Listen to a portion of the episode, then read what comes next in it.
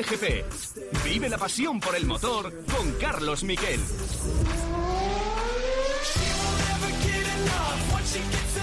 Hola, ¿qué tal? Buenas tardes, bienvenidos a Cope GP. Hemos tenido un fin de semana muy intenso con muchas competiciones, pero sobre todo con el Gran Premio de las Américas, que podríamos llamarle casi el Gran Premio de las Españas, porque dominamos en la categoría de Moto 3, en Moto 2 y también ganamos en MotoGP. Victoria en Moto 3 de Hortola, de Iván Hortolá, primera victoria y primer podio en la categoría pequeña, seguido por Masia y por Xavi Artigas y Dani Holgado en la quinta posición, es decir, que sigue siendo el líder del campeonato, pero es que además ganó Pedro Acosta en Moto 2 y se impuso Ale Rins en la categoría reina en eh, MotoGP y de una manera además soberbia, beneficiado sí por el accidente de Peco Bañaya. Vamos a escuchar a todos los protagonistas, lo vamos a analizar, nos vamos a ir a Austin y vamos a tener también una entrevista con alguien que merece siempre ser escuchado. Nos va a presentar el Aspar Air, su colchón eh, de aire para evitar accidentes, o, mejor dicho, para evitar lesiones a los motociclistas, es Jorge Martínez Aspar, protagonista de lujo en este programa, como van a ser también protagonista de lujo Ale Riz, que vamos a escuchar a Borja González, o el propio Pedro Acosta. Empezamos ya este COPE GP con los titulares.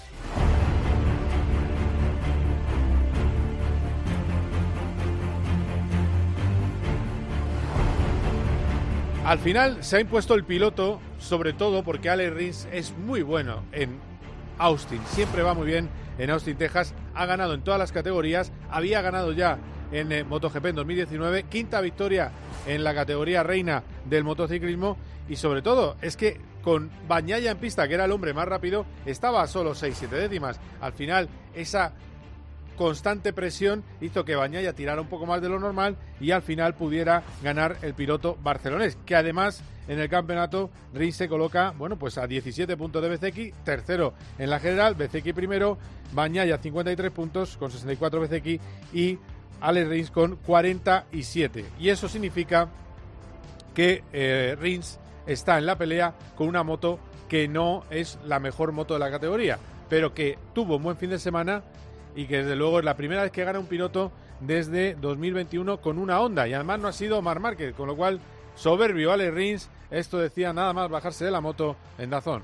Cuando Peco ha salido y ha empezado a tirar súper fuerte, el único sitio donde recuperaba, eh, llevando la moto al límite por encima de los pianos, eh, sin saber qué más hacer en las chicanes. Eh, me tiraba ahí como un loco para, para recuperarle todo ese primero y segundo sector y después, después nada, me iba sacando un poquito en recta, aceleración y después volvíamos.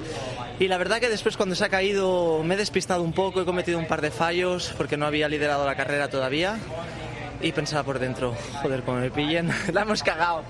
Entonces nada, he empezado a tirar, tirar, tirar, a seguir mi, mi ritmo y la verdad que, que bueno, muy bien, muy contento, muy feliz.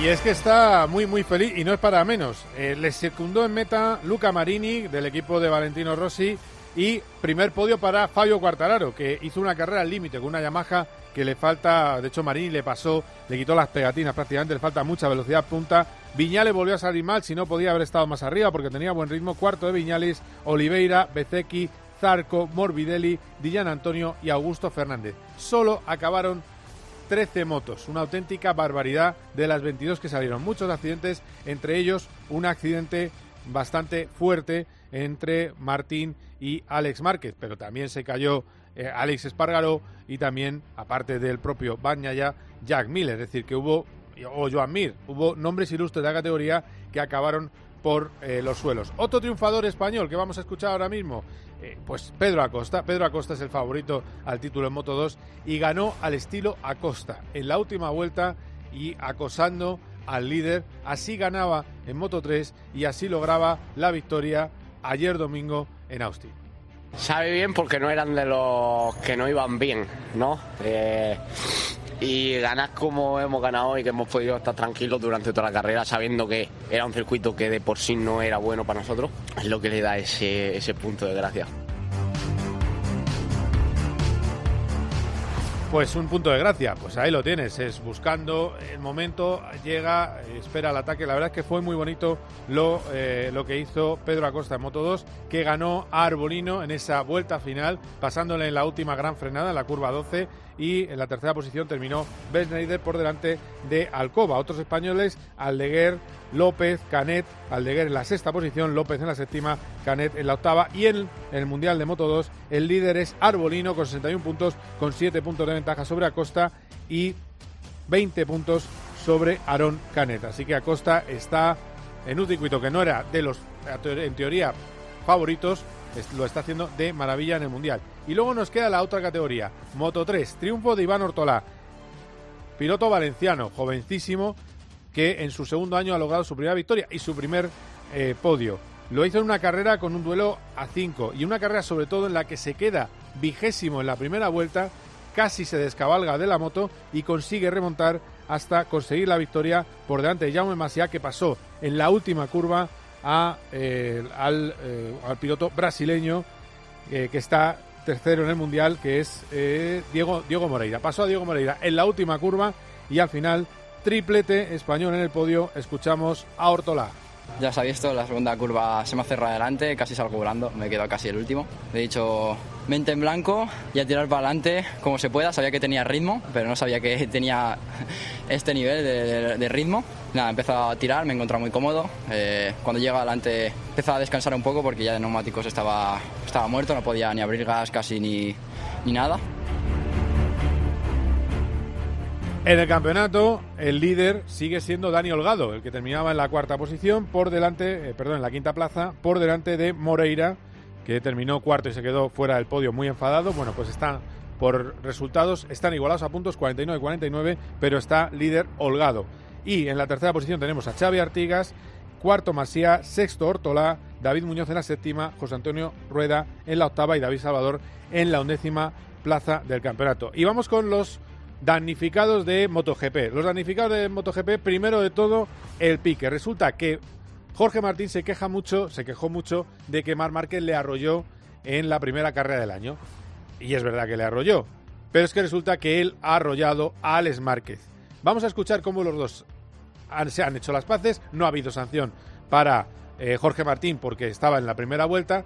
Los dos han hecho las paces, pero escuchar bien porque Alex le deja un mensajito a Jorge Martín. Vamos a escucharlo. No estoy señalando a ninguna, a ninguna acción en concreto. Simplemente cuando pasan estas cosas eh, no hay que hablar más de la cuenta tampoco porque al día siguiente te puede pasar a ti y a partir de allí eh, entre pilotos nos entendemos, sabemos el error que ha cometido uno, que ha cometido el otro y pero sobre todo eso, no dimensionar cuando pasan estas cosas porque eh, son cosas que han pasado, pasarán y seguirán pasando. Y ya está. Sí, sí, está claro. Una pena, o sea, pedir perdón lo primero a, Alex, eh, que bueno, por suerte está bien. La verdad que me he preocupado bastante cuando, cuando le he visto ahí en el suelo y luego a su equipo también, Gresini, que, que tengo un cariño especial. Y nada, una pena, la verdad, he hecho una buena salida. Me encontraba, ya estaba sexto, luego con Aleix me he ido muy fuera de línea en la curva 2 y cuando en cuanto he ido a inclinar a la 3 eh, pues he cometido ese error y, bueno, eh, normalmente hubiese sido una caída solo, pero Alex iba ahí por fuera y al final pues mira, es eh, mucha mala suerte y, nada, espero, espero aprender de esto para la siguiente. Bueno, eso, es decir, que se han, llegado las paces, claro, también es cierto, enseguida ha pedido perdón porque yo creo que Jorge se enfadó más con Marc porque no le pidió disculpas, se las pidió solo a, Oliveira por ese accidente. Pero bueno, el caso es que las cosas, la sangre no ha llegado al río y también ha hablado Peco Bañaya de su caída. Y Bañaya, el que hombre que iba a ser líder del mundial, que iba liderando la carrera, ha vuelto a caerse siendo líder, ha desperdiciado muchísimos puntos y es curioso. Dice que el problema es que la moto agarra tanto y va también en curva que no tiene el feeling necesario y por eso cree que se producen esas caídas. Escuchamos a Bañaya. Hoy estoy muy enfadado y nervioso porque sí, porque sé perfectamente que no he hecho nada, no me he equivocado en nada, he hecho todo perfecto. Eh, no, no, no, no estoy contento, me, me falta de, de, entender lo que, lo, que, lo que pasa con esta moto porque al final el mi feeling es increíble, es la mejor moto de la parilla seguramente, pero si te caes y no sabes el por qué es algo que tenemos que entenderlo. Y eso que Bañaya, con todos los puntos que ha ido sacando, a pesar de todo, de esas caídas en la carrera principal, está segundo en el campeonato a 11 puntos y a los teóricos líderes o a los teóricos aspirantes les tiene lejos, porque el primero podría ser, por ejemplo, eh, Fallo Cuartararo, que está bastante atrás en el campeonato. Y es que Cuartararo tiene un problema con la moto y dice que está muy contento con el podio, tercer puesto, pero al final Fallo Cuartararo ha tenido que ir absolutamente al límite para conseguirlo. Lo escuchamos. Iba al límite toda la carrera. Eh, las primeras vueltas, las últimas para aguantar a, a, Luca. Y al final, entre ayer y hoy, he podido ver muchas cosas que digo desde hace mucho tiempo, ¿no? De dónde hay que fijarse para mejorar.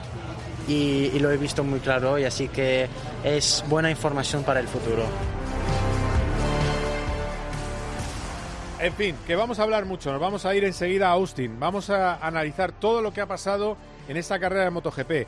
Vamos a hablar de Fórmula 1. Eh, se publica en Suiza un interés de Audi por Carlos Sainz y me lo ha desmentido Ferrari. Ferrari dice que eso no está en la mesa. Bueno, lo vamos a analizar, lo vamos a, ver en detalle. Vamos a hablar también de esa carrera del WEC con podio de Miguel Molina con Ferrari, segundo puesto con él, con su Ferrari en esa carrera de resistencia. Y también habrá otras cosas. Hablaremos del quinto puesto de eh, Alex Palou en la IndyCar, que eso le coloca tercero el campeonato. Lo hablaremos con eh, Charlie Barazal y, por supuesto, contaros de resultados interesantes como eh, Jorge Prado ha ganado una carrera en el Mundial de Motocross y ahora mismo está líder del campeonato, 201 puntos por delante de Renault con 184 y Herlings con 175. Además, otro triunfo Tony Bow. Hay muchas cosas en este Cope GP. Quedaos aquí.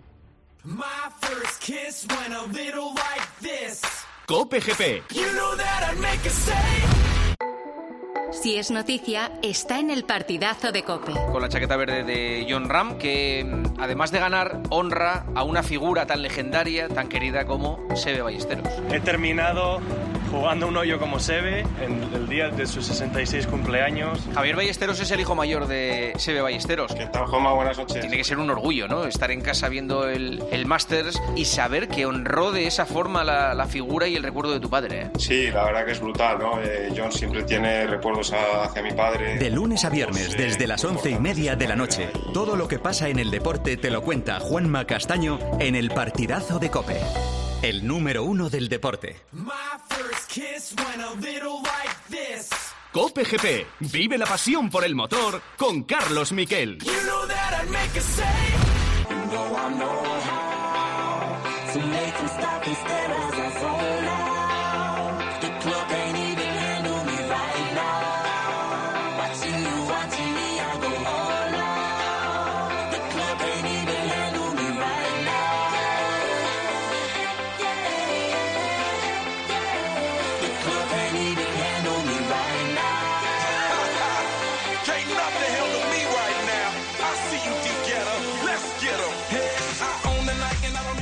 Bueno, pues eh, hablamos de motos y nos vamos a Austin. Es verdad que estos podcasts lo podéis escuchar a cualquier hora, pero que- como me gusta a mí preguntar la hora. ¿Qué hora tienes, Borja González? Muy buenas. ¿Qué tal, Carlos? Las 9 y 37 Bueno, muy bien. 9:37. de la mañana. Muy bien, muy bien. 16.37. Ya sabéis la hora a la que lo hemos grabado, aunque mm, en cualquier caso eh, lo podéis escuchar en cualquier momento a través de cobe.es o de vuestros eh, lugares habituales. Eres un hombre triplete, con lo cual estarás contento, ¿no? Caminas por las calles de Austin como, como así, ¿no? Como si tuvieras almohadillas en los, en los zapatos, ¿no? Una cosa alucinante. Bueno, ante, eh, ante la ausencia, digamos, del icono que es Mar Márquez y, y lo que pueda generar eso, digamos, de decepción en algunos, de no poder verle en pista, pues el resto de la cuadrilla, que es amplia, eh, contesta con un triplete, es el, creo que es el número 39 para el motociclismo español y es el tercero aquí en, en Austin, además con la curiosidad de que en los tres eh, ha estado Alex Rins. Eh, me parece que fue 2013 la primera vez que fue cuando ganó la en, Moto 3 y luego estuvo en el triplete cuando ganó el mismo la carrera en MotoGP y este fin de semana pues ha repetido con la con la Honda esta vez, la, la primera vez fue con la Suzuki. Bueno, sí, sí, no, no. eh, de todas maneras, él ha ganado siempre que ha ido, o sea, ha ganado en todas las categorías. En Austin, es que es un especialista de Austin. Lo que pasa es que, eh, por otro lado, vamos a ser un poco pica pica. esto deja un poco mal el milagro Márquez. Porque claro, si hace un segundo y un primero, ¿qué más podría haber hecho Mark en Austin? Es que es una barbaridad. Bueno, hombre, es difícil de decir, ¿eh? porque probablemente el segundo es detrás de Bañaya y el, y, el, y el primero habría sido también detrás de Bañaya, que en el momento en que, en que se cayó había cogido mucha ventaja. Me refiero en términos de superioridad, ¿eh? o sea, hablando un poco de, de cómo ganaba Mark, que Mark Sí. siempre que ganó en este circuito lo hizo arrasando y de manera incontestable, y cuando no lo hizo, que fue en dos años, sobre todo el, el año en el que ganó Rins, precisamente, el primero que ganó aquí, Rins ganó, a ver, o sea, las carreras se terminan, ¿eh? hay que completar todas las vueltas y el que llega, llega. Porque que se llega, cayó llega Marc, y- claro. Exactamente, porque se cayó Marc, pero Marc se cayó cuando llevaba más de tres segundos de ventaja sobre el que marchaba segundo en aquel momento, que era Valentino Rossi. Quiero decir, eh, pasa, y estas cosas pueden pasar, eh, pero las caídas cuando uno está en superior, pues deja la sensación de que el que va adelante ha cometido el error, y errores a lo mejor pues mm, evitables, en aquel caso fue un problema que nunca llegaron a desvelar de la moto, pero parecía relacionado con la electrónica. En el caso de Bañaya es una cosa un poquito más extraña porque él se queja de, fíjate la queja, ¿eh? La perfección de la moto y la Es perfección a la, que, a, la, a la que la lleva él hace que no reciba prácticamente avisos cuando cosas extrañas pasan y entonces eh, queda un poco desconcertado. Llegó a decir ayer que eh, incluso le habría gustado, le, le gustaría ser una o dos décimas más lento si eso hace que tenga que ir forzando y notando sensaciones de la moto para ir teniendo más cuidado. Y los errores aparecen cuando él no se, no se lo espera, la moto no le, no le avisa, no, le, no hay una sensación que le transmita que va a pasar algo y se, y se fue se fue al suelo. De todas maneras, también te digo que hablé con la gente de su equipo off the record, como solemos decir los periodistas, Sí, o sea, fuera sí, de micrófono, sí. y me dijeron que eh, Peco decía que no habían visto nada, que era todo igual, vuelta tras vuelta, como un reloj, sin ningún fallo, pero sí que en esa vuelta ellos habían visto que se había ido ligeramente fuera de la línea buena y ligeramente fuera de la línea buena en Austin es poder coger un poco de suciedad y eso es probablemente lo que, lo que ocasionó la, ca- la caída del piloto italiano. Ah, mira, o sea que hay una causa más allá, no es tan misteriosa. Eh, de todas maneras, hombre, eran siete décimas con, con es decir, que no, tampoco lo tenía la victoria a la mano. No, pero Se in- parecía- in- no, increchendo. Te Claro. digamos siete décimas increchendo. Era el momento del, era el momento del, el momento del inicio de la escapada. Se podía Estaba que- tirando para que por ahí iban los tíos. Sí, Sí, sí. De todas maneras, también te digo, ¿eh? Esa, eh, Austin es un circuito, tú lo conoces, es un circuito peculiar. Eh, lo dice, lo decía también Joan Mir, no hizo una gran carrera, se cayó, pero decía que había notado que era un circuito que, que la Honda se adapta especialmente bien a él. Lo decía Alex Márquez también, que había corrido con esta moto. Es una- la moto aquí, digamos que es donde uno de los sitios donde mejor funciona. Y luego Rins eh, es especialmente bueno en este trazado y ser especialmente bueno en este trazado es importante. Y, y lo vimos también, por ejemplo, en la carrera de Moto 3 porque Ortolá funcionaba a las mil maravillas en el circuito y es uno de los motivos por los que pudo estar peleando por ganar un piloto que, que lo mejor que había hecho había sido un sexto. Claro, sí, que es un circuito muy particular, es verdad. Eh, pero que también es cierto que si tiene a tres segundos hubiera sido más improbable que se hubiera caído. Quiero decir que la presión de Rins también tuvo mucho mérito y la verdad que... mm, No, no, Rins estuvo, Rins estuvo colosal, ¿eh? el ritmo de carrera fue altísimo y eso es muy importante, tanto en la carrera, en la, tanto en la prueba del sprint, fue muy alto y por eso no vimos tantas caídas el sábado como, como solemos ver incidentes, porque decía Alexis Espargaro, íbamos tan rápido que es que es- eh, así es prácticamente imposible que alguien, que alguien pueda adelantar y entonces eh, la posibilidad de que ocurran incidentes es más baja. Y, y ayer también el ritmo fue altísimo, estaban rodando en tiempos, el récord de pista era 2035 y creo que Alex llegó al 2031 o Alex o Peco eh, Sí. y estuvieron rodando en 203 bajo y son es un ritmo muy alto teniendo en cuenta las condiciones de la pista que es una pista que va empeorando año tras año y que, y que ha generado muchos problemas y aun con, con todo eso han conseguido ir, ir muy rápido y Alex lo hizo, es decir, es una, no es una carrera rara en la que ha llovido un poco y el ritmo es diferente, no, no, no, a un ritmo muy alto, Honda y Rins ganaron la carrera o Rins y Honda en, en ese orden. Bueno, pues eh, como este es un programa en el que tenemos eh, cosas exclusivas, pues una exclusiva es Borja González entrevistando al ganador Alex Rins. Ayer te, ayer te preguntaba si era posible repetir, repetir lo que hiciste ayer hoy. Mm, tu respuesta era un poco, bueno, pues no sé, vamos a ver, no me lo planteo, no sé cuánto, pero no sé si te esperabas eh, de esta manera, porque sobre todo es por el ritmo que has puesto. Hemos puesto un ritmo muy, muy rápido, la verdad que estoy, estoy contento y estoy orgulloso porque eh, lo, hemos, lo hemos conseguido con una marca diversa aquí, diferente aquí en, en, en Austin. La verdad que Peco iba muy rápido, iba, iba muy rápido, se me iba mucho en el tercer y cuarto sector. Eh, yo empujaba más de lo normal, un poco por encima de mis posibilidades en el primero y en el segundo, para, para recortarle y para que no se me fuera. La verdad que era, era superior a mí. Pero bueno, he cometido un pequeño fallo, me he visto ahí primero, me, me he desconcentrado un poco, la verdad. Pero, pero bueno, eh, una, una, vuelta y media para, para resetear la cabeza y, y, seguir empujando, seguir concentrado, seguir tirando y la verdad que, que, muy contento. Oye, en el ranking tuyo de victorias, cinco victorias, evidentemente todas son especiales, todas han tenido su momento, el año pasado que sí, porque Suzuki se iba, la primera porque es la primera, pero ¿y esto qué? Porque esto es... Esto... Esta, esta es importante también, es importante. Es nuestra tercera carrera con Honda, eh, en un equipo en el ECR que, que me han recibido con los brazos abiertos la verdad que, que, estoy, estoy muy contento de haberlo conseguido con ellos. Ahora la gente dirá, claro, Alex Rins ha ganado aquí, total, eh, la moto va bien, ahora va Jerez y va a ir a, a intentar ganar. A ver, yo creo que, que, se ha visto, se ha visto claro los, los, puntos débiles de esta moto, los puntos donde yo he podido ir un poco más por encima de mis posibilidades. Está claro que, que todos estamos trabajando, todos estamos apretando. Marc seguro que está eh, intentando apretar para recuperarse, llega rápido, Joan taca. Al final, ahora mismo la moto no está para ser campeona del mundo y es una, una cosa que, que, queremos conseguir. Así que, que, nada, sigo, sigo diciendo lo que, lo que dije. Hey, thank you, Barry. Thank you sigo diciendo lo que dije a principio de temporada, ¿no? Yo creo que tenemos que estar unidos ahora y, y todo, todo lo, que, lo que venga pues para probar y para, para, evolucionar. Pero aquí hay mucho de ti en esta victoria, mucho de pilotaje tuyo, de piloto, me refiero, por el circuito que es. Ahora, nos lo ha dicho ahora tu ex compañero Alex Market, tu compañero en el que hace ya muchos años, que llegabas aquí y se notaba que tú que ibas especialmente rápido desde Moto 3. A ver, eh, un poco la diferencia sí, sí que, sí que la he hecho yo, pero también eh, la moto te lo tiene que permitir, ¿sabes? O sea, al final, si tú pruebas a empujar y te caes, pues no sirve de nada. Así que hemos encontrado ese buen balance. ¿Has llegado a fijarte en, en Lucho, en Chequinero? Porque estaba como. No, no, no, lo has visto, pero estaba. O sea, parecía que le iba a dar seis infartos miocardio durante la carrera. no, no, un poco más y no saca la pizarra, sino sale él a explicarte.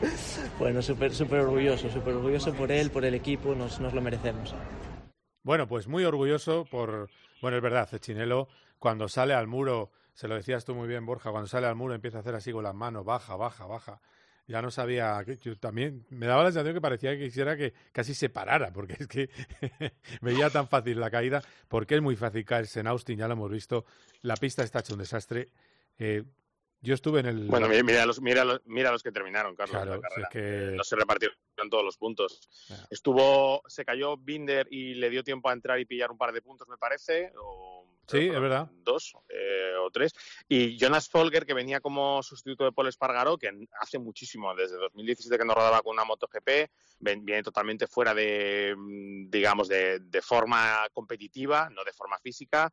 Eh, estaba rodando en la carrera a veintipico segundos del que tenía delante y creo que salió de aquí también con tres o cuatro puntos. O sea que eh, para que veamos un poco el nivel al que, al que se llegó de caídas en, en la carrera y lo crítica que estaba la pista. No todas fueron por la pista. ¿eh? Alex Espargaro se cayó por un problema con el, con el dispositivo trasero que utilizan las motos para, para bloquear la suspensión. Eh, Martín porque se fue por la zona sucia y se llevó entonces puesto a Alex Márquez y hubo incidentes típicos de carrera, pero el resto fueron casi todas debidas a, al estado de la pista. Sí, sí, sí. No, no, es que, es que además están en zona muy delicada y lo que hacen es ir lijándola y la, y la pista va perdiendo agarre. Yo lo conozco bien porque va allí, van allí los coches que también han, se han quejado de cómo está la pista y tengo que decirte que estrené aquel asfalto en 2013, cuando empezó el circuito. Eh, y, y, así, y ahí sigue, ¿eh? incunable. No lo van a asfaltar, ya no te preocupes. Y seguirán parcheando hasta que.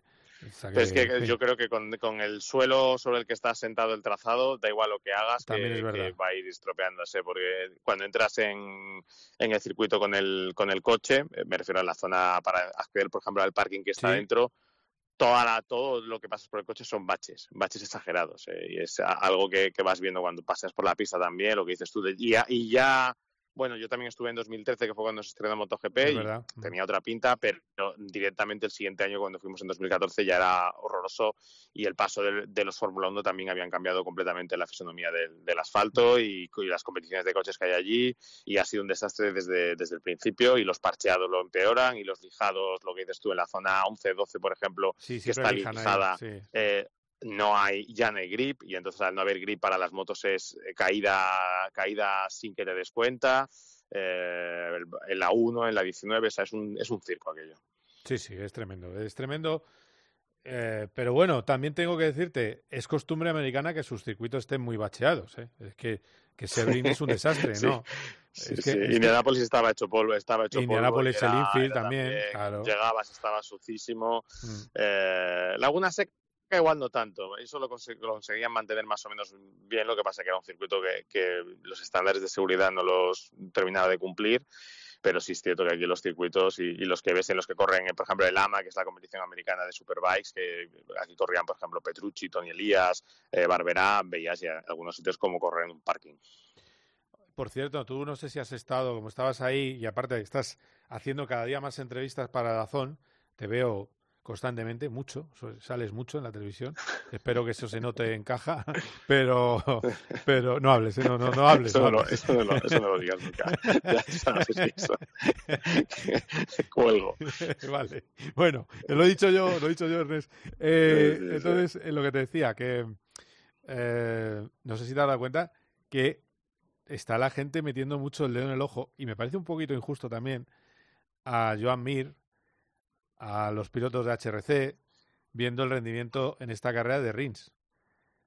Te digo antes de pasar a Moto 2, Eh, que es algo que... que Sí, no, no, no. Y a ver, eh, el, o sea, el- en realidad es normal, es natural. Decir, si, si Rins, que es el, el que está en el equipo satélite y que se quejaba el, el jueves de, de que no le hacían caso en Honda y que, que estaba un poco pues mm, sin evoluciones, sin nada, y, le, y hace lo que ha hecho este fin de semana frente a los pilotos de fábrica, bueno, no, contamos con que esté Mark, pues es normal que, esto pase ahora mismo. No sabes cuándo se va a dar la vuelta a la tortilla. Rins es un gran piloto. Es el, en las últimas seis, en los últimos seis grandes premios, eh, incluyendo los tres del año pasado, de los seis últimos ha ganado tres. Ganó Australia y ganó Valencia el año pasado, ante penúltima y última, y ha ganado esta. No es, no es un cualquiera. Eh, pero sí que es cierto pues que la presión ahora mismo está en el tejado de, de Joan Mir, pero que es que es verdad que no lo está haciendo bien. No es un tampoco un, un demérito suyo, pero yo también que he visto, he podido ver cosas de Honda de cerca, Sí. es una moto extraña. A veces hay pilotos que no sabes cómo consiguen. Nakagami, por ejemplo, de repente había fines de semana en los que parecía rapidísimo en Aragón y en determinados sitios con unos estilos de pilotaje extraños. Y otro, otro tipos, otros tipos de estilos de pilotaje. Eh, Joan necesita también bastante ayuda del tren trasero y no la tiene, como no la, no la tenían Alex Márquez por Espargaró, pues les cuesta mucho más y va a otro ritmo. Bueno, es normal, esa presión, con esa presión va a tener que, que jugar Joan y, y es entendible que la gente pues que haga la crítica eh, del corto plazo, que es un poco en lo que vivimos en el mundo de hoy en día. Pero bueno, esto yo creo que el, el, el saldo habrá que, o el, resumen habrá que hacer a final de temporada, ver cómo está cada uno, cómo evoluciona la cosa, cómo, cómo, en qué lugar eh, se pone cada piloto y bueno, pues ahí ya se, se podrá ver, pero bueno, es normal, es- tú lo sabes, es un deporte de competición y Sí, aquí lo que cuentas, lo último que haces y lo último que ha pasado es que Mira ha terminado por los suelos y que Rins ha ganado la carrera, así que eh, es lo que va a tener que soportar un campeón del mundo como, como Joan Mir. Sí, el único que se ha librado es Márquez, pero los demás se han llevado todos un, un pescozón. Pero bueno, es que Alex ha estado fuera del planeta. Y además, lo más normal, como decías tú, ahora la gente se va a creer que en Jerez va a ganar, lo más normal es que en Jerez las cosas vuelvan a su ser. Y otra vez Honda pues esté más atrás. Es que es así. Aunque Eso es sea- lo normal, sí. Yo, yo- pero yo también te digo, ayer, ayer con Paco González en tiempo de juego dije que yo creía que no iba a ganar la carrera Rins porque a más distancia iba a ser más complicado que mantuviese el ritmo que había impuesto y que había pilotos en entrenamientos que habían enseñado mejor ritmo y me equivoqué. O sea que a lo mejor llegamos a Jerez y de repente esto de, de Rins es, una, es la tónica, pero ya, la- ya, ya le has oído a él. No creen que tenga una moto para luchar por el Mundial y, y es probable que, que en Jerez se acerque más a lo que vimos en Portimao y en, y en Argentina a lo que hemos visto este fin de semana. Bueno, nos ponemos ahora en modo tiburón de mazarrón. Pedro Acosta al micrófono de Borja González. En la cámara Onboard se te ha visto bailando, muy contento. Eh, no sé si el otro, hablábamos ayer después de- del entrenamiento oficial. El año pasado aquí no fue muy bien y no sé si eso le da siempre un extra a, este tipo de fines de semana. Es la gracia que tienen estos fines, estos fines de semana, porque ni en Moto 3 había ido bien como fin de semana, eh, ni en eh, Moto 2 el año pasado había ido bien, pero es verdad que fue el primer circuito que empecé a ser competitivo y me había caído poco, porque creo que me caí solo la vez de la carrera. Entonces, bueno, eh, estaba contento, tenía ganas de, de, de una carrera así de, de Moto 2, lo que yo echaba de menos de, de Moto 3, que me tiraba toda la carrera detrás del piloto de delante y, y luego eh, luego podía arriesgar y no pasaba nada, ¿no? Entonces creo que hoy ha sido bastante parecido. Eso te iba a decir, ha, sido- ha salido eh, Pedro Acosta, ¿no? Clásico, es decir, no suele pasar en Moto 2 porque tú lo has dicho, no es que sea... Felicidades. No es que, no es que sean las carreras de Moto 2 eh, no son como esas de Moto 3 que era ahí 15 tíos y luego al final tienes que ser el, el que sabe interpretarlo todo. Bueno, al final, todas las carreras que he ganado de Moto 2, mm, eh, al principio han sido un poco así, pero luego siempre he podido hacer un poco de hueco, como en. eh, bueno, Mugello fue toda la carrera adelante, pero Aragón fue un poco así, Valencia fue un poco así. Eh, Portimao fue así, que estuve toda la carrera adelante. Entonces, ha sido un poco la carrera que, que yo necesitaba otra vez. O sea, te da algo a ti, eso te da a ti Bueno, chispi- me- la chispilla o... me, me gusta tener ese feeling de, de poder atacar la última vuelta sin, eh, sin, sin tener que pensar en el neumático, sin tener que pensar en la gasolina, sin tener que pensar en nada, ¿no? Entonces, bueno, ha sido una carrera de las que me gustan. Decías, aprender de 2022, ¿no? Para hacer un buen 2023, de los momentos malos, etcétera. Sí. La pretemporada ha sido fantástica, Sí. la primera carrera fue fantástica. Interpreto, por lo que hablamos ayer, que la segunda carrera te puedes poner una buena nota porque es una, una circunstancia en la que tú no te sientes bien y A ver. este fin de semana igual, te... Mm, tenemos que poner que Argentina fue bien, porque el año pasado era impensable luchar por el 20, ¿no? Y este año, si llegamos a tener más vueltas, estamos luchando por el quinto, que, que era el grupo que estábamos pillando, entonces no le podíamos pedir más esa carrera. Cogimos puntos, era lo importante, y aquí hemos vuelto otra vez con condiciones más o menos normales y, con nuestra moto, que, que en Argentina también en, la- en, eh, los momentos que la pista estaba seca iba rápido. Entonces fueron dos circuitos malos que hemos ido bien. Entonces ya llegamos a Europa, llegamos a circuitos que nos van bastante bien. Podemos esperarlo todo. Eh, la categoría más complicada, más cabrona, ¿eh? estamos todos, hay un montón de gente muy rápida. Te has encontrado aquí a uno, este ya terminó muy rápido el año pasado, y ya ganó el otro día, fue tercero en la primera carrera, aquí ya, ya has visto que, que te las tienes que jugar hasta el final. Hay mucha gente ahí, ¿no? Hay mucha gente, ese es el problema. Y el tema que ha salido gente nueva, ¿no? Porque nadie se esperaba a Baltus, nadie se esperaba a Salak. Pero bueno, eh, le da salsa esto a la, a la categoría, ¿no? A ver si llegamos a alguna carrera eh, de 5 o 6 pilotos en la última vuelta que la gente la vea. Que, que más de uno decía que Moto era aburrida. Eso de la gente de, ¿no? de que aquí llega Costa para ganar Moto 2 de- sin despeinarse, eh, ni de coña, ¿no?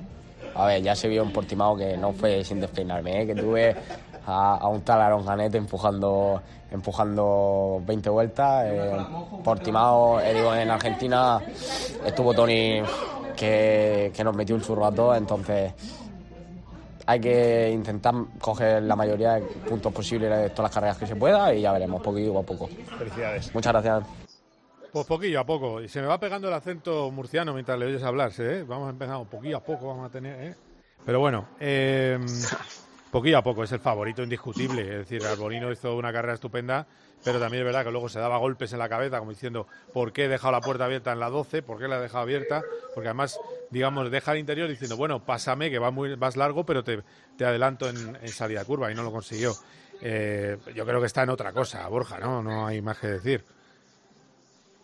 Bueno, sí, pero, pero, pero no hay que olvidar que, que, es- que está a un nivel a un nivel muy alto Arbolino. ¿eh? Que Sí, que está siete por delante, desde el final sí, de la temporada pasada. Sí, y no solo eso, ¿eh? lo viene alargando desde el final de la temporada pasada. Al final de la temporada pasada, Arbolino creo que en las últimas cuatro carreras debió subir al podio en tres, ganó dos, eh, aquí ha estado en el podio en todas, ganó en Argentina, quiero decir, va a ser rival, ¿eh? porque aparte le llevó hasta el final de la carrera a Pedro. Pero es cierto lo que dice Acosta, que esto no es un circuito que a se le dé a las mil maravillas, que es un circuito en el que no fluyó muy bien el año pasado, tampoco en Moto 3, y ha sacado un resultado brillante. Y ahora él está muy confiado en que cuando lleguemos a Europa, Jerez, donde en el test de pretemporada fue muy superior, empiece a, digamos, a, a un poco a demoler a sus rivales. Y esa va a ser un poco la, lo que vamos a tener que ir viendo. Eh, exactamente cuál es el nivel de Acosta en esas carreras europeas y si es tan superior como para, para no tener, digamos, ningún problema para ganar este Mundial de Moto 2. Pero lo dicho, ¿eh? hay nivel, Alonso López, eh, Arbolino, Ogura cuando se recupere. Hay mucha gente, Canet le ha mencionado él, es decir, hay gente que le va a apretar y, va a ser interesante ver cómo lo gestiona el piloto murciano, que además a mitad de temporada tendrá que tomar ya la decisión de si sube o no sube o cómo sube el año que viene a MotoGP, que eso también suele distorsionar un poco la cabeza de los pilotos. Bueno, y también has hablado con Iván Ortolá, el nuevo chaval en la oficina. Se, es, nació el 4 de agosto de 2004. eh, que cuando decimos, cuando digo estas cifras, a mí me entran escalofríos. 2004, 18 años.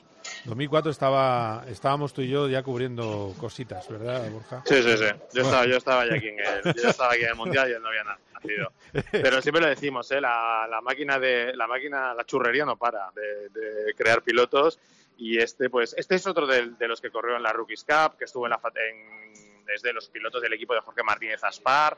Eh, bueno, eh, es muy alto, altísimo, 1,79. Eh, tiene, tiene mérito lo que ha hecho, tiene calidad y lo ya hemos visto a Ahogado que fue ganador en la primera carrera y fue el español número 54 en ganar en el Mundial y ahora hemos visto a Ortolá que se ha convertido en el número 55. Pero no está en el equipo de Aspar, Ortolá, ¿no? No, no, no, no, no, no, porque Aspar no tiene sitio para todos. Es Ah, el problema. fíjate. El problema es que, que el año pasado tenía a García y a Guevara. eh, bueno, García porque era un fichaje, digamos, como para ganar eh, de, de ya de cierta experiencia. Luego tiene a David Alonso, que es un chico que salió el 22 o 23 ayer y terminó octavo. Y buen- buen Eh, locutor, Holgado además. tampoco tenía, tam- tampoco tenía sitio para él.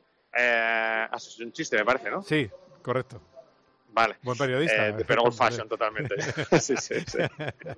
Compa- compañeros. Y compañeros, No, y luego, pues, el. eh, y luego eso, luego Holgado, que es otro piloto que, que ya hemos visto, es el líder de la, de la general, que lo, lo tuvo que colocar también, o se tuvo que colocar también en otro equipo. Y toda esta gente son de, de la esa factoría Spar, e incluido también Ortola, que corre en un equipo que se llama Angelus MTA. Luego, luego nos va a hablar eh, Jorge Martínez Aspar de, de su equipo y del Air Aspar, ese proyecto que tiene de seguridad, eh, que, que está muy bien pensado, eh, con buenos precios para el motorista. Pues bueno, escuchamos a Ortolá hablando con los compañeros de medio, entre los que estaba, por supuesto, Borja González. Vamos a escucharle. Oye, eh, no habías estado nunca en un podio y de repente victoria. No, la, la verdad que no, es la primera, bueno, el primer podio y la primera victoria en el Mundial eh, de Moto 3. Súper contento, no sabía que, que iba a llegar, no, no, sabía, no sabía en qué momento iba a llegar y tampoco cómo, y ha, sido, ha sucedido así.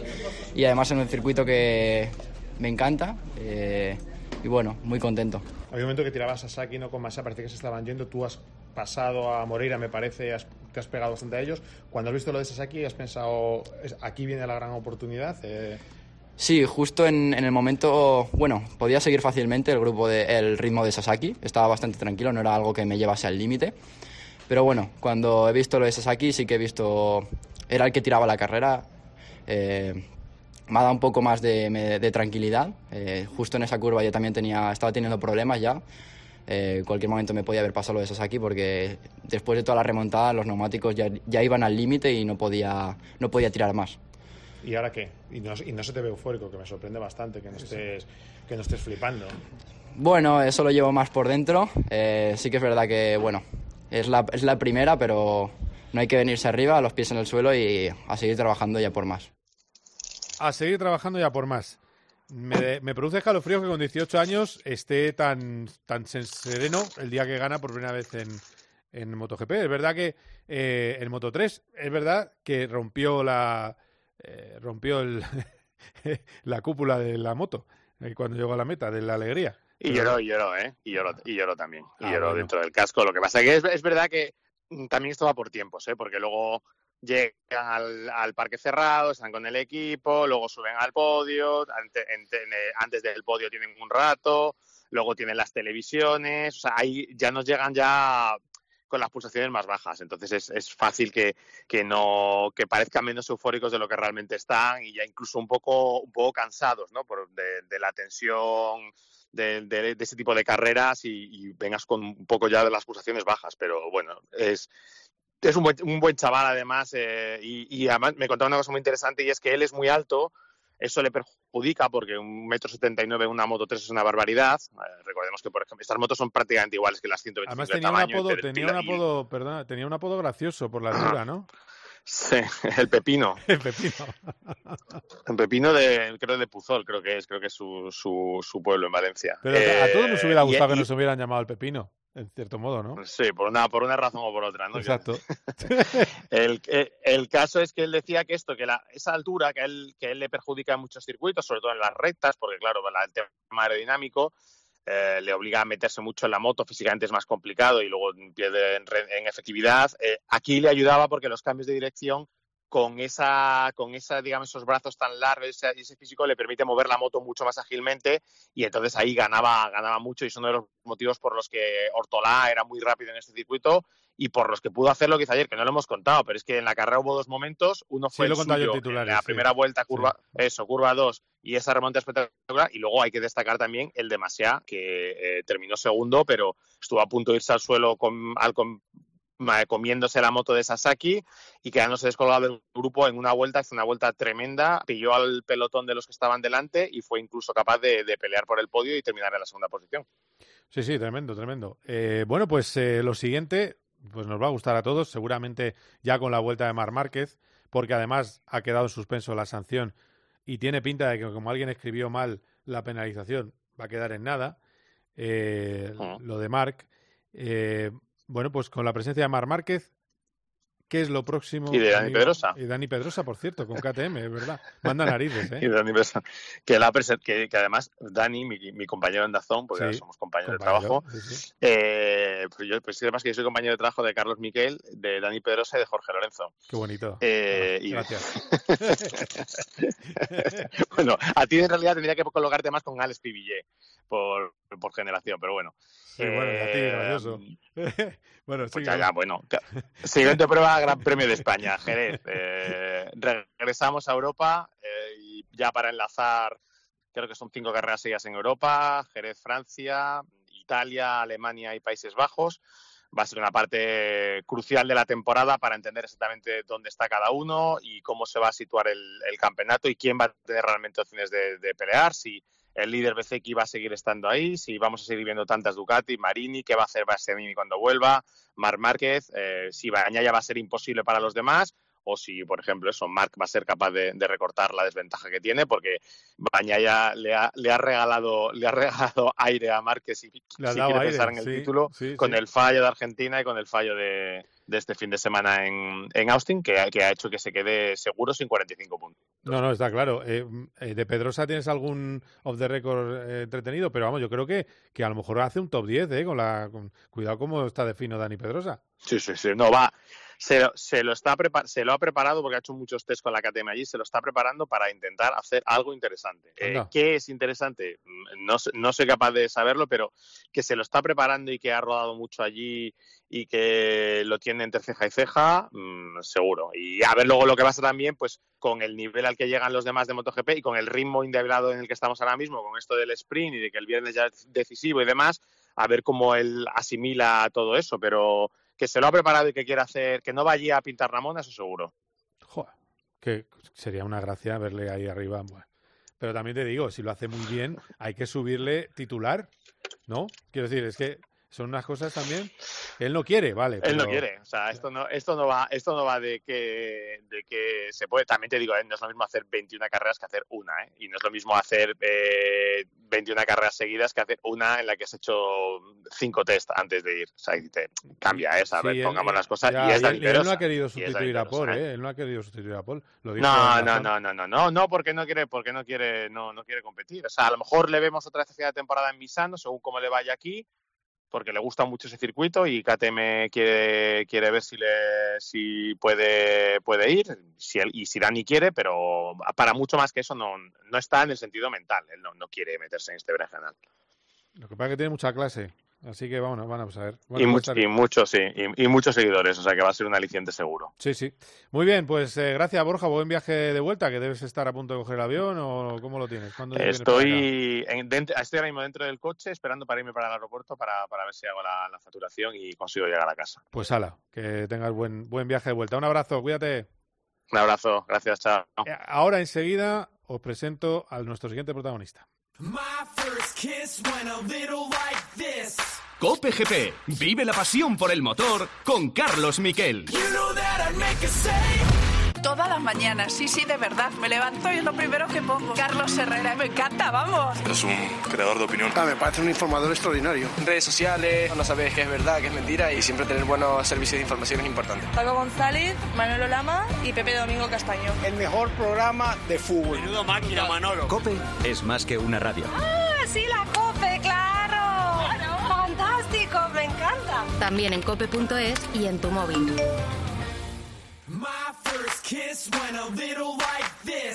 Cope GP.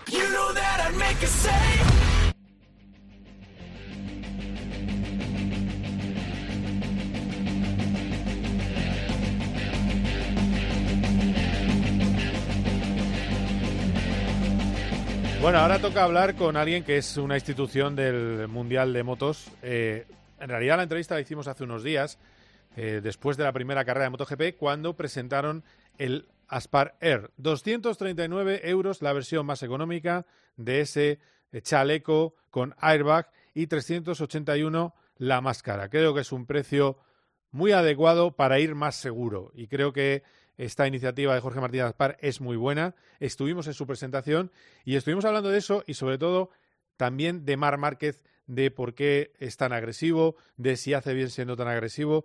Creo que deja cosas muy jugosas. Y por cierto, no para Aspar. Este año va a ir a menos carreras porque está preparando un circuito en Valencia. Un circuito va a tener dos kilómetros y medio que se va a usar para seguridad vial, que quiere hacer cursos. En fin, están montando todo un complejo con Juan Roch y que va a ser una auténtica maravilla. En fin, me pongo de pie. Esto es, esta es la entrevista que hemos hecho a Jorge Martínez Aspar. Estamos aquí con Jorge Martínez Aspar. Qué buena idea el Aspar Airbag. Eh, viéndote orgulloso, me da la sensación que te hubiera gustado tenerla antes, ¿no? no cabe duda, ¿no? Incluso cuando yo competía, ¿no? El tener, poderlo utilizar.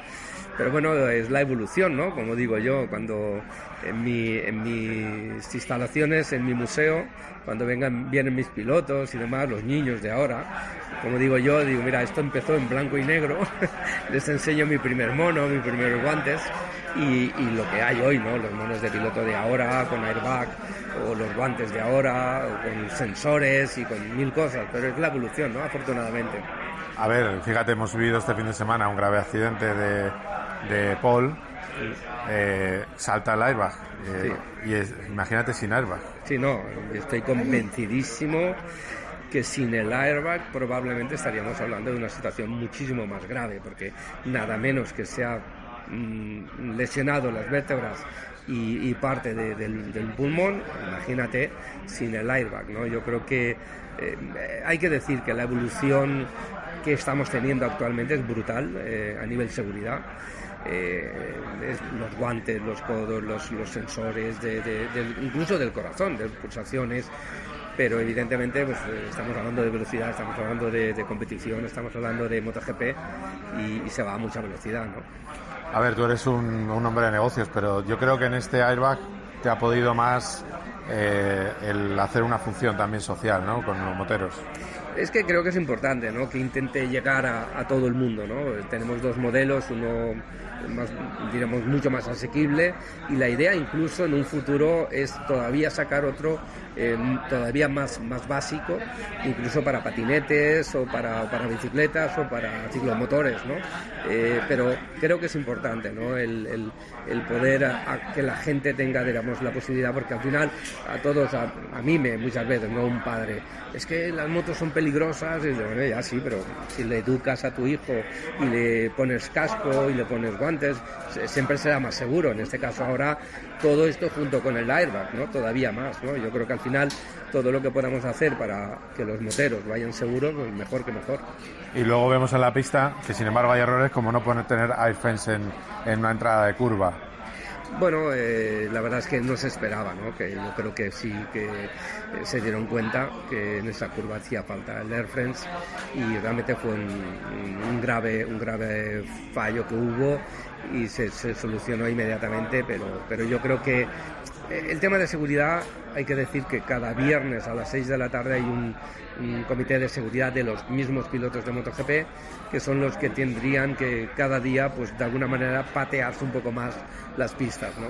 Oye, ¿cómo está este año la, la temporada para el equipo Aspar? Tienes una perla nueva, un colombiano madrileño, David Alonso, que va muy deprisa. En fin, es un año un poco después de un gran de un gran 22 es un año un poco más de transición, pero ¿cómo lo ves? Bueno, el, el Aspar Team está haciendo una apuesta de futuro siempre, ¿no? Tenemos una escuela de mecánicos de competición, tenemos una escuela de pilotos y tenemos cinco equipos, ¿no? Eh, por lo tanto, eh, sabemos que este año va a ser difícil en cuanto a luchar por el título de campeón del mundo. El año pasado fue un año récord, en 2020 también fuimos campeones del mundo, 2021 terceros del mundo y nuestro objetivo este año, pues con David y con Yamanaka, pues es crecer que nos gana algún gran premio y algún podium y demás. Hay que decir que David es el piloto más joven de la categoría, tiene 16 añitos tan solo.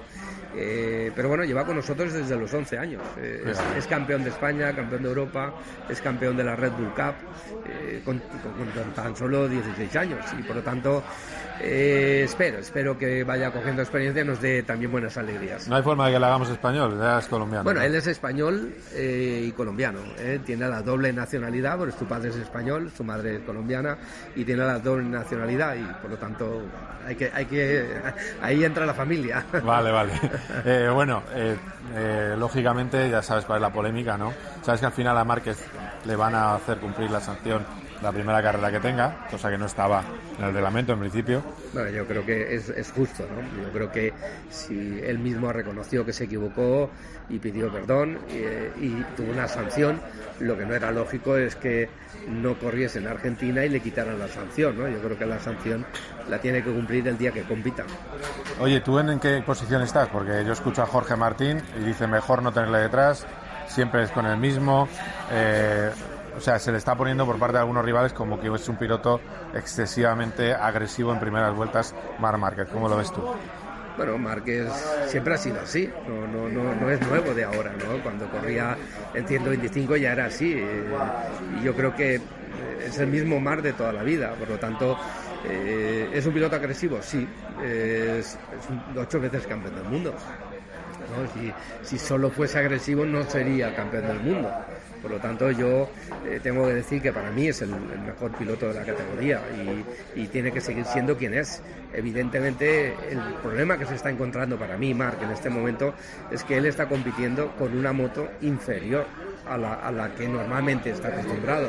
Entonces, él está queriendo poner más de lo que le, le toca. ¿no? Si el sábado hizo una machada increíble, la pole y tercero con una moto que está para hacer el 10 o el 12. Por lo tanto, ya es increíble y tal vez el domingo lo que ocurrió es que no es lo mismo el sábado que el domingo, porque el domingo lleva veintitantos kilos más, neumáticos más duros, y por lo tanto ya la moto no la mueves igual ni la paras igual. Por lo tanto, yo creo que tal vez esas pequeñas cosas son las que él tiene que entender que es difícil, porque Mark no lo vamos a cambiar ya con la edad que tiene. Eh, tiene que entender si la moto está para hacer quinto o octavo o décimo, pues está para eso, no está para querer hacer machada. Machada puedes hacer un día, pero no todos los días. Mira, me has dado una clase de lo que es Marc Márquez. Es que es lo que te digo, yo vi a mí desde lejos, eh, tenías que verlo, bueno, lo, te habrás enterado, que el sábado todo eran elogios y el domingo se le quería matar y es lo que no entiendo. No, no, estoy de acuerdo. Yo mm, pienso que el sábado hizo una machada bestial y el domingo pues hizo un error y, lo, y él, lo, él lo ha dicho y por lo tanto yo sigo diciendo que, que Marc es uno de los mejores pilotos de la historia y, y, si no fuese así no sería ocho veces campeón del mundo donde ha batido récords de todo tipo ¿no? y por lo tanto no me parece justo ¿no? que, que se esté queriendo ahora eh, echar por, por, por, el suelo nada menos que un campeón como él, ¿no? Pues gracias, Jorge. Gracias. Cope GP. Los goles de tu equipo solo se viven así en tiempo de juego.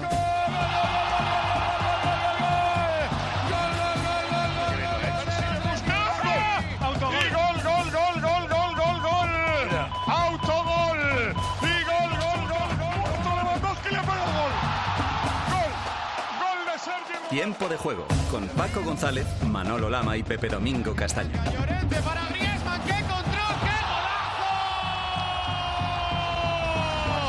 Gol, gol, gol, gol, gol, Los referentes de la radio deportiva. Cope GP. Vive la pasión por el motor con Carlos Miquel.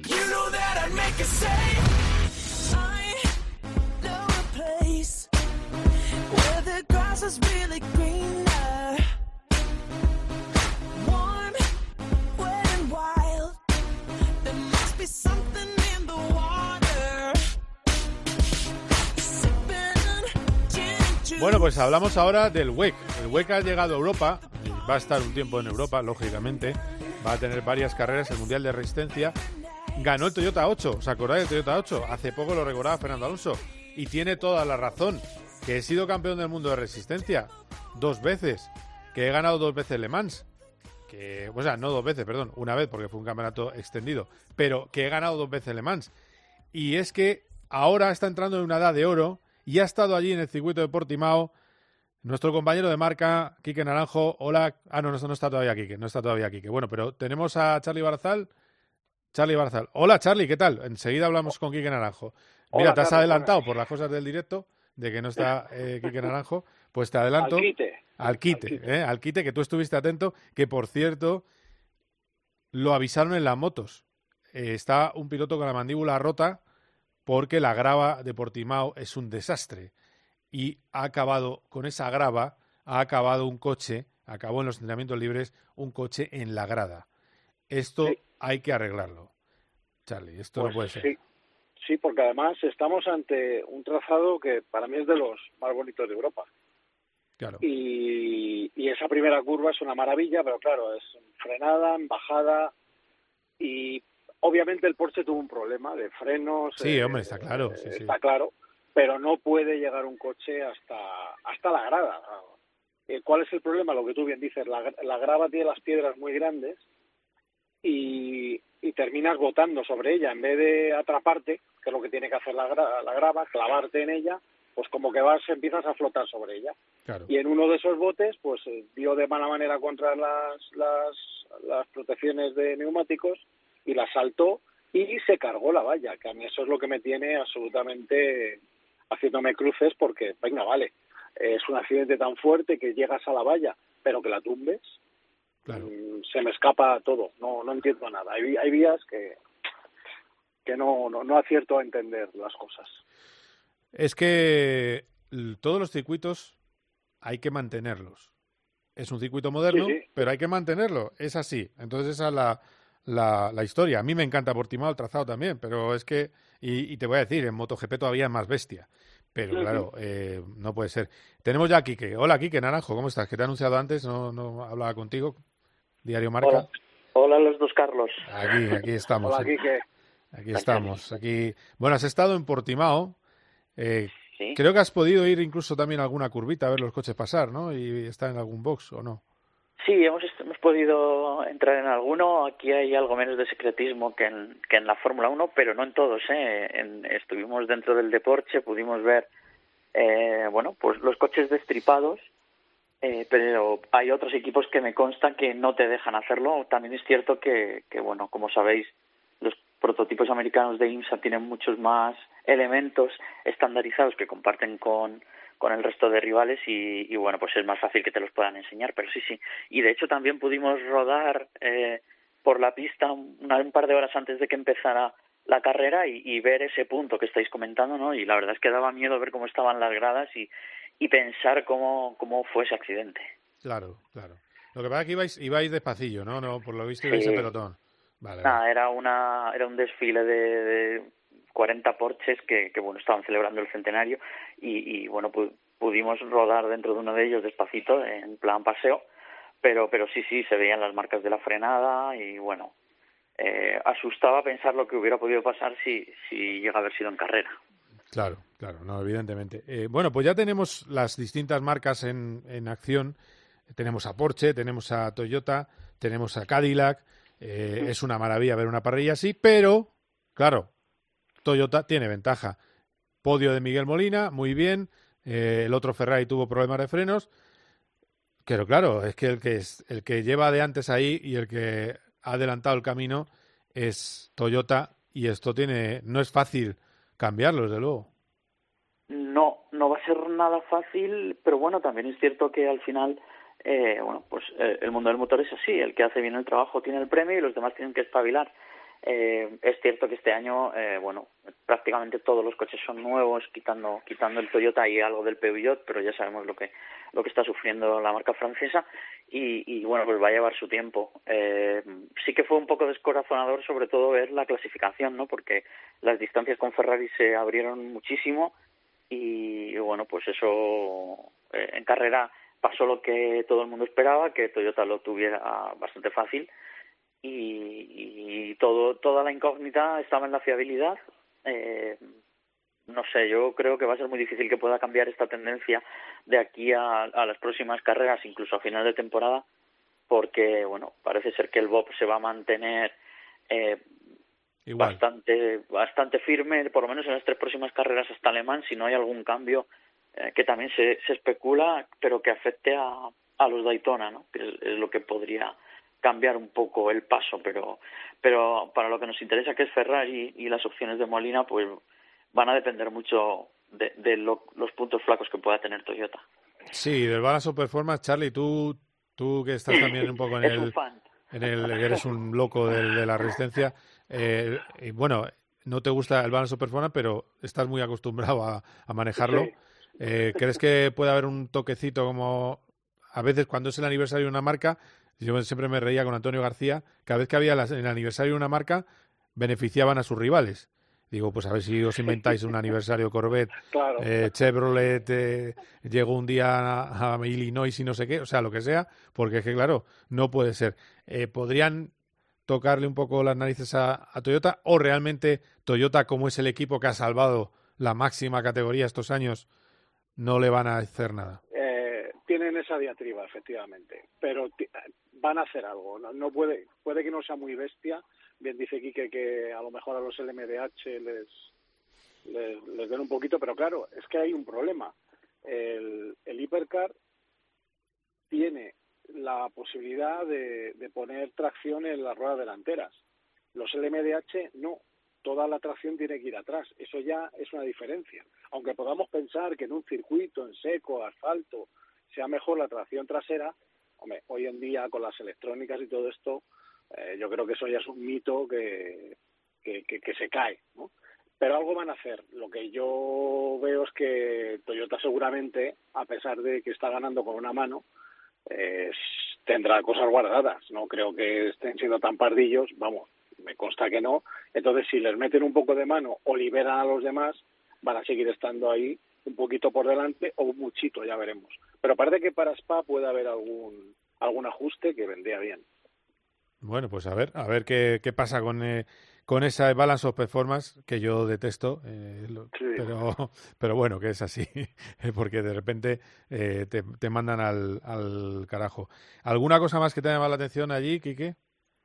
Bueno, sí, para, que- para que veáis, est- estuvimos hablando con la gente de Porsche después de la clasificación, que, que fue el momento en el que más diferencias hubo eh, entre Toyota y el resto, y aún así ellos nos decían que creían que Toyota se estaba guardando cosas, que es lo que dice Charlie. Eh, o sea que, pff, eh, imagínate. Eh, y luego, eh, por el lado de Ferrari, pues eh, sí que es verdad que cuando hablas con ellos te da la sensación de que eh, también tienen mucho potencial todavía por, por desplegar, ¿no? Estuvimos un rato charlando con Miguel Sí. Molina y nos contaba eso, que, que, que ellos habían centrado todo su trabajo de esta primera parte en la fiabilidad y que ahora Mm. iban a empezar a librar las prestaciones. Lo que pasa es que luego en la carrera no se ha visto tanto. Eh, pero bueno, vamos a ver, vamos a ver qué pasa.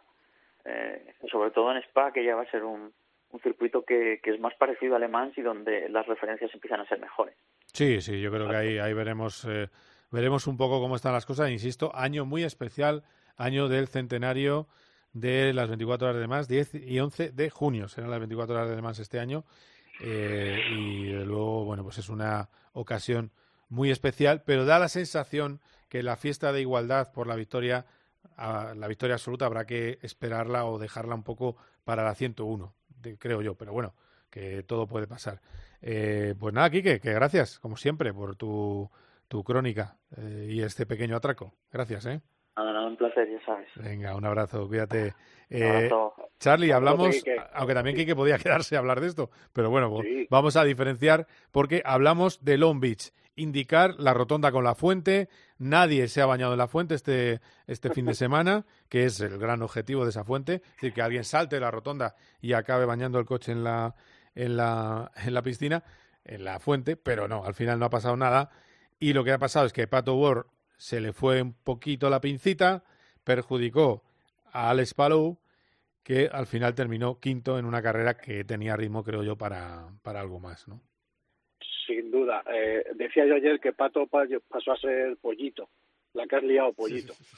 Totalmente. O sea, fue. No, no solo no solo a Palou. O sea, se la, se la primero a Dixon, Sí. Que lo echa fuera. Y luego en la resalida también intenta otra maniobra un poco imaginativa. Y, bueno, pues provoca que Palou se encuentre, se encuentre cruzado y, pierda ahí cinco o seis posiciones. Fíjate si tenía ritmo Palou, que llegó a bajar hasta la decimotercera posición para acabar quinto. Eh, efectivamente, como bien dices, tenía para haber hecho entre los tres primeros. Y fue curioso porque los Andretti fueron muy bien. De hecho, los Andretti están yendo muy bien todo el año. Lo que pasa que habían tenido dos desastres absolutos en, en San Petersburg y en Texas. Y aquí por fin, y yo también me alegro por, por Andretti porque las, las caras de San Petersburg a medida que iban cayendo sus coches eh, daba pena. Así que este doblete de Andretti ayer con la primera victoria de Kirwood, que además consiguió su primera pole también, es su segundo año, eh, cuidado con este Sí, chaval, sí, sí. Eh, hizo una gran carrera. Y yo la verdad es que mm, creo que viendo cómo iba Dixon, cómo fue Ericsson y el ritmo que tuvo Palou, que fue el más rápido en carrera al final, eh, pues no te voy a decir que la victoria, pero venga, contando que a Grosjean jugártela con él en un momento dado, en unas últimas vueltas es casi mejor decir, mira, tira y demás, pero el tercer puesto de Ericsson podía haber sido de Palou perfectamente, o sea que eh, lo bueno es que a pesar de que no ha tenido ningún resultado así brillante, brillante, eh, un primero, un segundo, está tercero en la general. Eh, o sea que ha salvado tres carreras que podíamos decir un poco difíciles a nivel de sacar puntos, pues bastante bien. Así que, bueno, pues ahí sigue y sigue demostrando una solidez. Es agresivo cuando tiene que serlo, cuando tiene que aguantar, aguanta, cuando tiene que coger ritmo, coge ritmo. Cuando es un martillo pilón, yo cada día, salvando las distancias, me recuerda más a Alonso la forma de correr. La verdad es que tiene una cabeza privilegiada al Palou, Sí. eso es un hecho eh, indiscutible. Eh, bueno, por cierto, eh, lamentar, ¿no? Este fin de semana la desgracia, ¿no? En el asturiano de rallies, Sí. ¿no? Sí, es eh, bueno por lo que decimos muchas veces, ¿no? Parece que se alinean los planetas y, y demás. Tuvimos la, la muerte de Craig Green, el hombre de Hyundai, Sí. eh, por una intrusión en el habitáculo y un accidente. Parece ser esto. Yo yo no lo sé a ciencia cierta. Lo que se comenta es que le pasó algo al piloto a Castrillo y el copiloto tiró del freno de mano para intentar parar el coche. El coche se fue por un terraplén, eh, golpearon contra unos árboles y, y al final pues fallecieron los dos. Eh, en fin, cuando pasan estas cosas, pues, ¿qué le vas a hacer? Eh, yo siempre digo lo mismo, los tres nos han dejado haciendo lo que más les gustaba y yo siempre digo que dónde hay que firmar para eso. Por más allá, que descansen en paz y un abrazo y, y- y lo siento muchísimo a todos sus amigos y, y familia. Sí, Rally Villa de Tineo, eh, fallecieron el eh, piloto Julio César, Julio César Castrillo y su copiloto Francisco Javier Álvarez. Una auténtica pena. Hasta hubo un pésame de, de Fernando Alonso en sus redes sociales. Así que todos estamos tristes por esta semana para el mundo de los rallies, pero los rallies siguen y lo vamos a seguir contando aquí en COPGP. Eh, muchas gracias, Charlie, como siempre. Un abrazo. Un placer, Croacia esta semana precisamente, que es donde está. Ah, sí, no sabemos. ¿Correrá Hyundai o no? No, no, sabemos. sí, sí, corre, corre, Corre. pero con solo dos coches. Retiran el coche de Brin. Vale, vale, perfecto. Muy bien, pues muchas gracias, Charlie. Un abrazo. Nada, un abrazo, te saludo a todos los oyentes. Bueno, pues eh, vamos terminando. Efectivamente, tendremos Rally de Croacia este fin de semana, puntuable para el Mundial de Rallys. No se sustituye el coche de Craig Breen, en homenaje al piloto de Hyundai. Y todavía falta para el Mundial de Fórmula 1. Final de mes, os recuerdo, 30 de abril, será en Baku. Va a haber evoluciones en todos los coches y eso sí, tiempo para rumores. En el Blick, lo sacaba el diario Blick suizo, cercano a Sauber, que había un interés cierto por Carlos Sainz. Pero claro, ellos hablan de rumores en España. Yo no sé dónde han salido esos rumores. Yo os digo lo que dice Ferrari. Ferrari dice que no hay nada de esa posibilidad de Carlos Sainz Audi en 2026. Aquí vinieron los jefes de Audi y nos dijeron que es un nombre que les gusta, pero todavía queda mucho y Sainz está centrado en hacer grandes resultados con su Ferrari. Hasta aquí COPE GP, ha sido un placer. Adiós.